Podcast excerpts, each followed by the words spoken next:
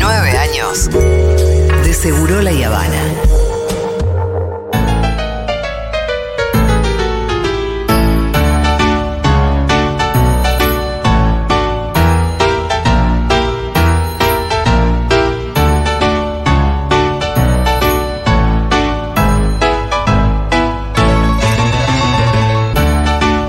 Aldana Contreras, ¿cómo estás, señora? ¿Cómo andan? ¿Qué tal? Aldi, cada mejor vos. ¿Por qué? Porque me quedé pensando mucho en la última columna de lo brillante que había sido. Ay, gracias. Sí, sí. La Si no la la, mentira. la pueden ir, la de las mentiras. Sí, yo Muchas la re gracias. internalicé. Eh, me llegaron muchos mensajes después de esa columna. Así ¿Sí? que se ve ¿Viste? que también se escuchó linda para afuera. Sí, pero es que todo en realidad lo que. Todo lo que para. eh, Lo que simplemente podría ser un problema, bueno, en realidad tiene una explicación que es sumamente interesante. Y una vez que vos la internalizás, es mucho después más fácil lidiar con eso. Lo mismo podemos aplicar para el berrinche. Eh, y eso está buenísimo, conocerlos por qué. Por qué los niños y niñas entender, hacen sí. lo que hacen. Y después es mucho más interesante incluso es, es, eh, el diálogo, la conversación, la relación. Es más rico Sí, todo, ¿no? sí. Y, y- nos corremos de ese lugar de, uy, mirá, este Te juro que pendejo". yo siento que estoy disfrutando mucho a Rita y mi relación con ella a partir de un montón de cosas que vos vertís en esta columna. Y eso está Ay, bueno, basta, voy a llorar. Sí. Miren qué falta para mi cumple, un, un poquito. ¿Qué tiene que ver el cumple? Para tu cumple te vamos a una torta, no cosas lindas. Ya está, Nina, ya le subimos el ánimo, mamá. Nina nos mandó a decirte Sí, estas cosas. Nina nos me dijo que te el ánimo. Ahí está escuchando, seguramente. Le mandamos un beso. Lo lindo que cantó Nina. No, increíble. La Ah, también tuvimos eso. me fue. lo comentó mucha gente, ¿eh? Sí, cantó Sí. muy lindo. Yo sí, no, no puedo ser objetiva, pero para mí fue No, hermoso. pero gente que a la que Nina no debería por qué importarle, también me dijo que le había emocionado mucho el canto de Nina en la última columna. Bueno, estuvo muy hermoso. Bueno, ¿qué tenemos para hoy? Bueno, hoy vamos a hablar de algo un poquito bajón, pero que está bueno. Eh, Vieron que yo siempre ¿Para voy- qué, te- para para qué dijimos ¿Para qué te tanta cosa decir linda? que los acá, los presentes, nuestros compañeros, Sí. preguntaron si acaso la columna debe ser infancias y fútbol. Claro. Infancias y Infancias y Mundial. mundial. Y la verdad que hay que buscarle la vuelta para encontrarla. Le ¿eh? dije, le dije a Fito recién. tengo una Estuve pensando muchas maneras de. Pero De poder hacer la columna. Es estúpida la muy- columna. Quedaba todo muy ladri. ¿Cómo? Y sí, Fito. Quedaba raro. Como. Si de no, hacé la voz, inventá la voz. No, ¿puedo decir varias cosas? Dale, sí. Dale. Eh, Tu micro columna dentro de al, la. cole, al cole se puede llegar después, de, después del partido o a ver el partido en el cole que lo vas a ver con dos maestros. No en todos, pero bueno. No, pero en todo, en general, es la mayoría de los coles hicieron esa. Que los podés ir a buscar antes. No, por ejemplo, sí, que, y, no, y no cuenta como es una falta justificada, ¿no? Claro, claro, claro. Eh, Pero también hay tele en el cole si el, el, mapadre, el mapadre que pudiendo, por Ir a supuesto, buscarlo. ir a buscarlo, digo, teniendo los recursos para que el pibe esté, si vos vas a ver el partido, mandarlo al cole igual. Yo me acuerdo del mundial de compañeros que iban al colegio. Sí. Pero una no- angustia. y ahí es donde señalabas a los padres. no, Decías, no. estos tienen padres. ¿Los padres de mierda Pará, cuáles son? ¿vale, ¿vale ir a, ver, a buscarlo antes? No, sí, sí, lo que digo Ah. es. Una cosa es que vean el partido con los amigos en el cole y que el hijo lo, el chico lo decide. Lo Si- decide, claro. Si el nene o nena no quiere verlo en, la- en el colegio, por ahí, Dejalo dos compañeros casa. que lo van a verlo solos. Y lo mandás igual porque escuchás mucho a Soledad Cuña decís que el día de clase no sé qué. Eh, nada, odio. Sí. Condena. Yo me acuerdo de la Condena padres, social los más padres más sortivas de mis compañeros de colegio eran los que los mandaban los días del mundial cuando el resto no lo veíamos ahí. Pues otra cosa es juntarte todo y que está bueno.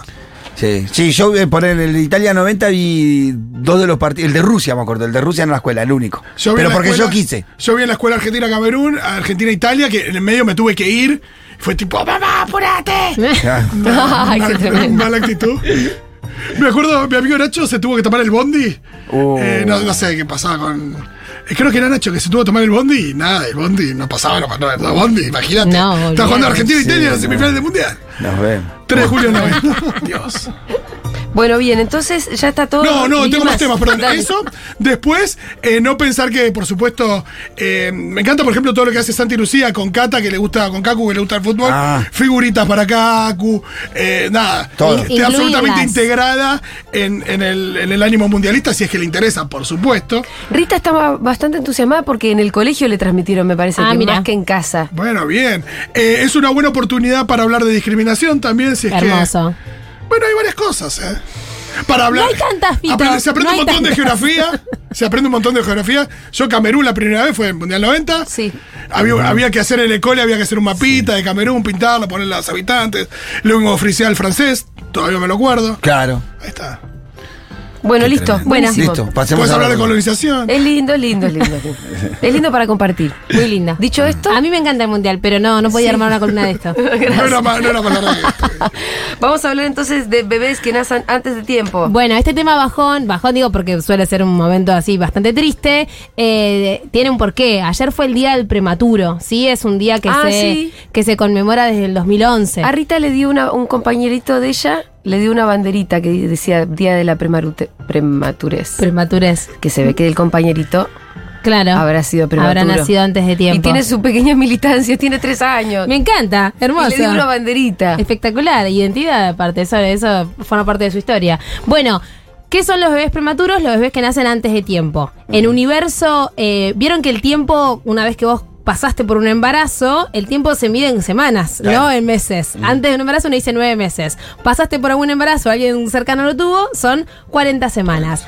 A partir de la semana 37 se los considera a término a los bebés. ¿sí? Antes de la 37 son prematuros. Pero no son todos iguales, obviamente, los prematuros. No es lo mismo un prematuro de 36 semanas que un prematuro de 28 semanas. Sí, claro.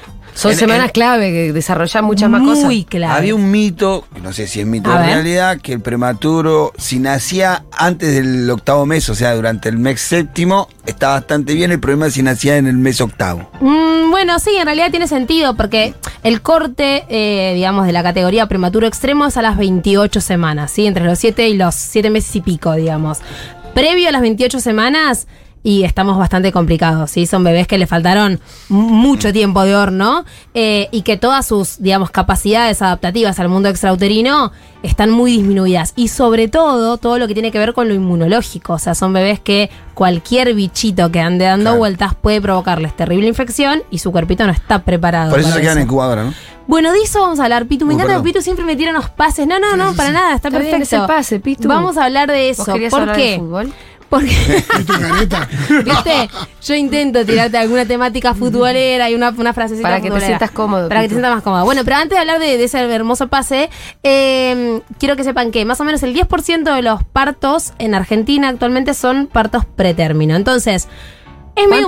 El 10%. Ajá. Es medio un bajón, pero a la vez es un número, bueno, uno de 10, ¿no? Es Digo, un es, número, es y un en montón. términos internacionales, En términos internacionales estamos en el 8, el 9, o sea, estamos bien, estamos por ahí, es medio parecido. Lo que pasa es que los países no cambia tanto eh, el, digamos, la cantidad de bebés que nacen antes de término, sino la tasa de supervivencia. Ah, en países más desarrollados, obviamente la tasa es mucho más alta, en países con mayores carencias es mucho más baja. imagino también mucha diferencia dentro del país. Y obviamente. Sí, a veces notamos mucha diferencia dentro de la propia Ciudad. ciudad, de Buenos Aires. Hoy en día, casi todos los bebés que nacen antes de tiempo, por supuesto, cuanto más temprano nazcan, más comprometida va a estar su salud, tienen altas chances de supervivencia. Lo que hay que ver muchas veces es con qué secuelas quedan, ¿sí? Al estar en pleno desarrollo, obviamente hay cuestiones que tienen que ver con eh, la vista, con el oído, con, bueno, multiplicidad de, de discapacidades que pueden darse por haber nacido antes de tiempo. No siempre pasa, ¿sí? Pero bueno, primero que nada quería explicar eso. Después... Perdón, pero eh, eh, esas cuestiones Sí. se siguen desarrollando fuera de.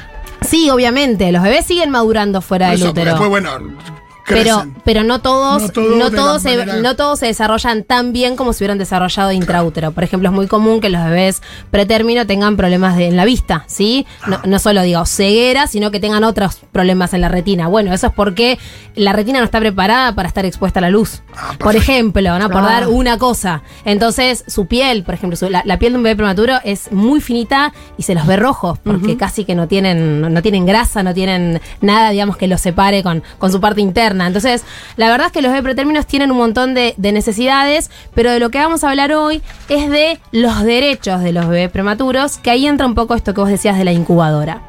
Eh, en estos días, desde la OMS salieron a hablar, obviamente, porque fue el día del prematuro. También a veces se habla de, las, de la semana o del mes del prematuro, no importa. Noviembre es un mes en el que se habla de nacimientos pretérmino. Y quiero contar lo que dijo Karen Edmond, que es la responsable médica de la OMS eh, de los recién nacidos. Escuchen esto que es muy importante. Dice, el primer abrazo con uno de los padres no solo es importante desde el punto de vista emocional, sino que también es absolutamente crítico para mejorar las posibilidades de supervivencia y los resultados de salud de los bebés pequeños prematuros. Lo que está diciendo esta persona en la conferencia de, de prensa es que menos incubadora, más brazos. Ajá. O sea, lo que hasta hace poco, de hecho, en esta conferencia dicen, hacemos un llamado a que se revean las prácticas de atención a prematuros. La incubadora muchas veces es necesaria. Si no están sus cuidadores, por supuesto que ese bebé tiene que estar en una incubadora donde va a estar más protegido de los posibles, digamos, virus y bacterias que haya por ahí, y aparte con la regulación de la temperatura, el oxígeno y demás. Pero si un bebé que nace antes de tiempo está en el, eh, digamos, encima del cuerpo de quien lo gestó o de la persona, digamos, que va a ser quien se va a quedar con ese niño eh, de ahí en adelante, todas sus capacidades, digamos, adaptativas se potencian. Por ejemplo, regulan mejor la temperatura, que es algo que a los bebés prematuros les cuesta muchísimo, ¿sí? Hacen hipotermia enseguida, o sea, les baja mucho la temperatura. Estando en contacto con el pecho materno, ¿sí? Así bien piel a piel, regulan la temperatura. Regulan su respiración. Los bebés prematuros tienen algo que pueden hacer, digamos, un- eh, episodios de apneas, que son e- episodios en los que se olvidan de respirar, ¿no? Eh, entonces, estando con la regulación de la respiración, lo que hacen es, nada, se, se- se acomoda, es, es- es maravilloso realmente cuando uno ve a un bebé pretérmino que está en una incubadora y lo pasan encima de su mamá, que están siempre enchufados con los cablecitos, como ves, como Igual está enchufadito, ¿no? siempre. Ah, bueno. Porque se. Claro, siempre se está monitoreando. Claro, monitoreo. Los bebés pretérminos siempre requieren un monitoreo, que de hecho de eso eh, después se hacen medio dependientes las familias y cuando llegan a casa es Claro, como, ¿cómo sé que está respirando bien? ¿Cómo hago para dormir tranquilo después de estar dos meses escuchando el sonidito que me indica que está respirando bien? Mm. Bueno, eso es como para otro tema, ¿no? También las huellas que quedan después del paso por neo. Son huellas realmente difíciles de borrar. Em, entonces, la incubadora no es mejor que los brazos, el hábitat de esos bebés va a seguir siendo el pecho materno, aunque sean muy pequeños. Por supuesto que si el bebé está en un estado muy delicado y comprometido de salud, va a necesitar estar quizás en una incubadora donde se estén midiendo otras cuestiones. Pero los brazos de esa madre o de, ese padre van a ser como el lugar ideal, ¿sí?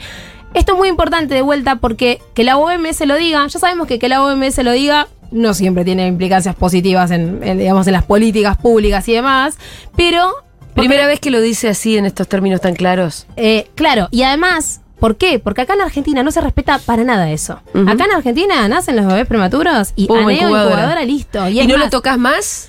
Bueno, depende. Depende del sanatorio, pero puede ser que te digan que ni lo toques, ¿sí? Que ni siquiera metas la mano dentro de, de la incubadora. Uf. ¿Se acuerdan que acá hablamos un montón de veces de que los bebés internados, los niños y niñas, no necesitan solamente cuidados clínicos, sino que necesitan amor, afecto, palabra? Bueno, eso para las prematuras también es clave, es importante, es algo que les permite regularse.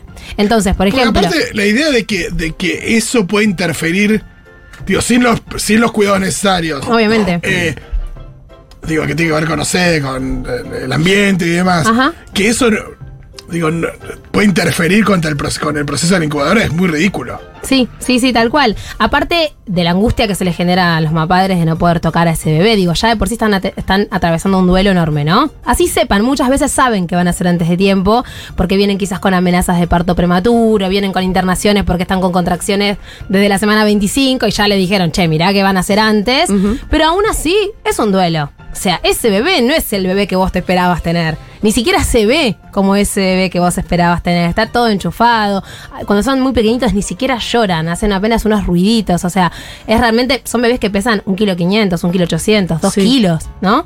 Entonces digo, para esa familia también es importante poder tener contacto con ese bebé y que no se vuelva todo tan medicalizado. Por supuesto que lo médico es necesario, pero acá está diciendo la OMS, che, ¿se puede controlar todo eso en contacto con sus mapadres?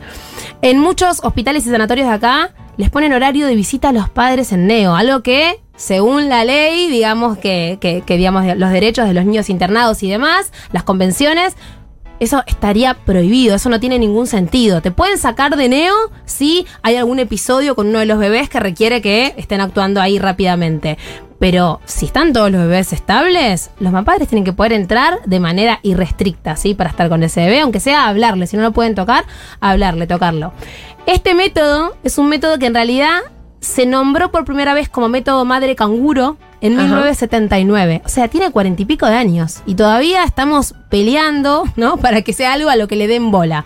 Eh, dos médicos eh, en Bogotá hicieron un protocolo eh, de atención al prematuro en el que propiciaban esto, ¿no? Que la madre lo tenga encima piel con piel y vi- vieron todas estas cosas maravillosas. Y esto ya está recontra remega reprobado. O sea, en estos 40 años los estudios lo único que hacen es avalar esto. Entonces que la OMS se diga, che, necesitamos que el contacto piel a piel sea parte eh, fundamental del cuidado de los recién nacidos pretérminos, para mí es muy, muy importante.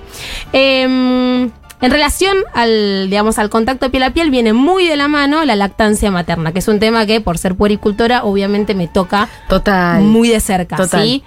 Eh, la lactancia materna en bebés pre- pasa algo que es como, por un lado, es lo que más necesitan, esa leche. Pero no tenés forma de dársela. Pero por otro lado es bastante desafiante y depende de la edad que tenga ese bebé, va, va a ser un desafío Pero más ex- grande. existen prematuros que puedan succionar. Sí, obvio. Si vos ¿Sí? tenés un prematuro de 34 semanas, es probable que se pueda prender a la teta. Con dificultades, con una succión disfuncional. Y el porcentaje debe ser bajo, ¿no? Y el porcentaje con el que salen, digamos, las mamás de neo de, de lactancia materna es realmente muy bajo. Eso sí difiere según cada centro hospitalario, según él, la asistencia de puericultoras que haya o no. Si hay puericultoras en neo, Sí. hay más alta, más alta Claro, de escúchame, eh, Aldi, ¿hay más posibilidades de establecer la lactancia cuando una vez que haya salido de neo? Sí, pero, Pero pero, difícil también. para que esa lactancia idealmente pueda darse, aunque sea post internación, hay que ver igual, Julita, de cuánto es la internación. Una cosa es una internación de cinco días, otra es de dos meses y medio. Si vos en dos meses y medio no hiciste nada en relación a la lactancia porque no pudiste, porque no te informaron, y es un poco más complejo. ¿Se puede probar relactar? Sí, claro, pero va Sí. a ser otro mecanismo. Es difícil. Entonces, Es difícil. sí, esto también, esta columna,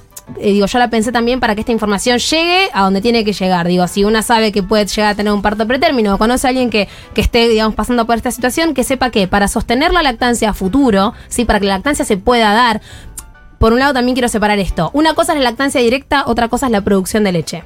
Yo puedo buscar sostener mi producción de leche, aunque ese bebé no se pueda prender a la teta todavía. Mm. Para guardarla, para que se la den por sonda, sí, porque de hecho, idealmente en las internaciones de neo le dan tu leche por Sí. sonda. Ah, ¿sí? a- Claro. A, mi ahijado le dieron así por sonda la leche a la mamá. bueno. le sacaba la leche a la mamá. y Eso la- es ideal. Con un sacaleche. algo Tienen así. lactarios, sí, que son lugares preparados con sacaleches especiales de grado hospitalario que permiten que las madres mantengan su producción y poder darle eso. ¿Por qué le quieren dar esa leche que es, mm, digamos, como muy beneficiosa para todas las niñas, especialmente a los, pre- a los pretérminos? Porque es una leche que, so- que sobre todo tiene alta concentración en inmunoglobulinas que son los anticuerpos. Entonces, de vuelta, ¿qué queremos prevenir a este bebé? Que se enferme. Claro. ¿Qué le tenemos que dar? La leche. Más de que nada, Hay un prematuro. momento, Sí. Aldo, hay un momento de, en términos de cantidad de semanas, eh, que si es muy prematuro, la capacidad de, de- de poder producir leche de la madre se ve afectada. Por, pues imagino que son procesos que van medio de la mano y por eso está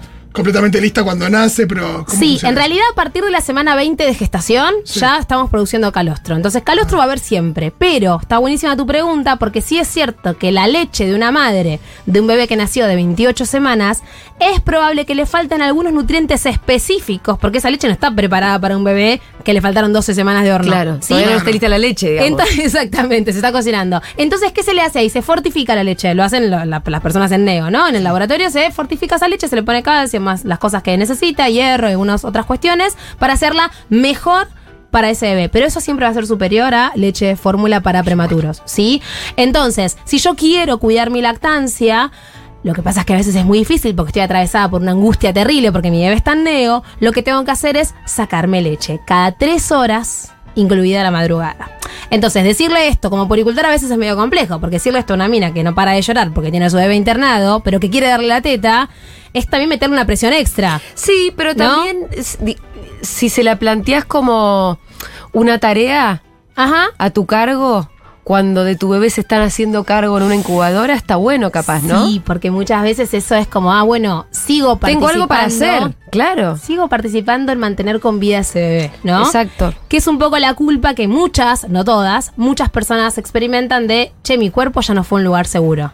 Y esa culpa es como difícil de trabajar eh, y, de, y de transitar, pero está ahí. Y a veces esto que dice Julita, estar haciendo algo, que tu cuerpo siga haciendo algo en función de ese bebé, bueno, te alivia bastante. Están apareciendo los prematuros en el 1140 66 A ver. 000. Muchísimos mensajes de todo tipo. Ay, Aparece, escuchar, apareció el gremio. Claudio dice, acá psicólogo, es clave el contacto de los padres en los primeros momentos y meses de vida, la no libidinización de la niñe por parte de la madre o quien cumple ese rol, es una típica génesis de trastorno de- del espectro autista. Bueno, claro, la, la libidinización es, Es eso, de eso. cuando la mamá toca, abraza y a ese bebé se le generan sensaciones placenteras y a esa madre también por el contacto de ese bebé. Y eso es lo que permite empezar a establecer lo que es el apego, ¿no? Entonces, tal cual, si un bebé no recibió nada de eso, no fue libidinizado, no fue deseado por nadie, y bueno, es, eh, digamos, es complejo. Eh, ¿qué Nací más? prematura en los 80, un kilo y medio. Me contó mi mamá que estuve en la incubadora un mes. Ah. Nunca tomé teta porque no podía, me compraron ropa de muñeca porque no había ropa tan chiquita. Hoy soy madre y de solo imaginar lo que tuvo que pasar ella, me muero en medio. Mm, sí. Además, bueno, ahora se sabe mucho más y esto, hasta hay ropa, antes ni siquiera existía ropa, para, ahora hay pañales. Los pañales para bebés prematuros son así, o sea, son una cosa miniatura. Claro, claro. Julián Martín, eh, me encanta porque mandó una foto de su hijito, está, de él con su hijito. Está bueno que manden también a veces, si tienen fotos cuando cuentan Sí. estas historias, porque nada, les ponemos un- una cara, ¿no? Para- menos para nosotros. Cuando Camilo nació, tuvo que pasar una semana en Neo, por suerte nada grave, pero la experiencia de pasar y ver a mi hijo y otros que se les veía más comprometidos, aún hoy me angustia.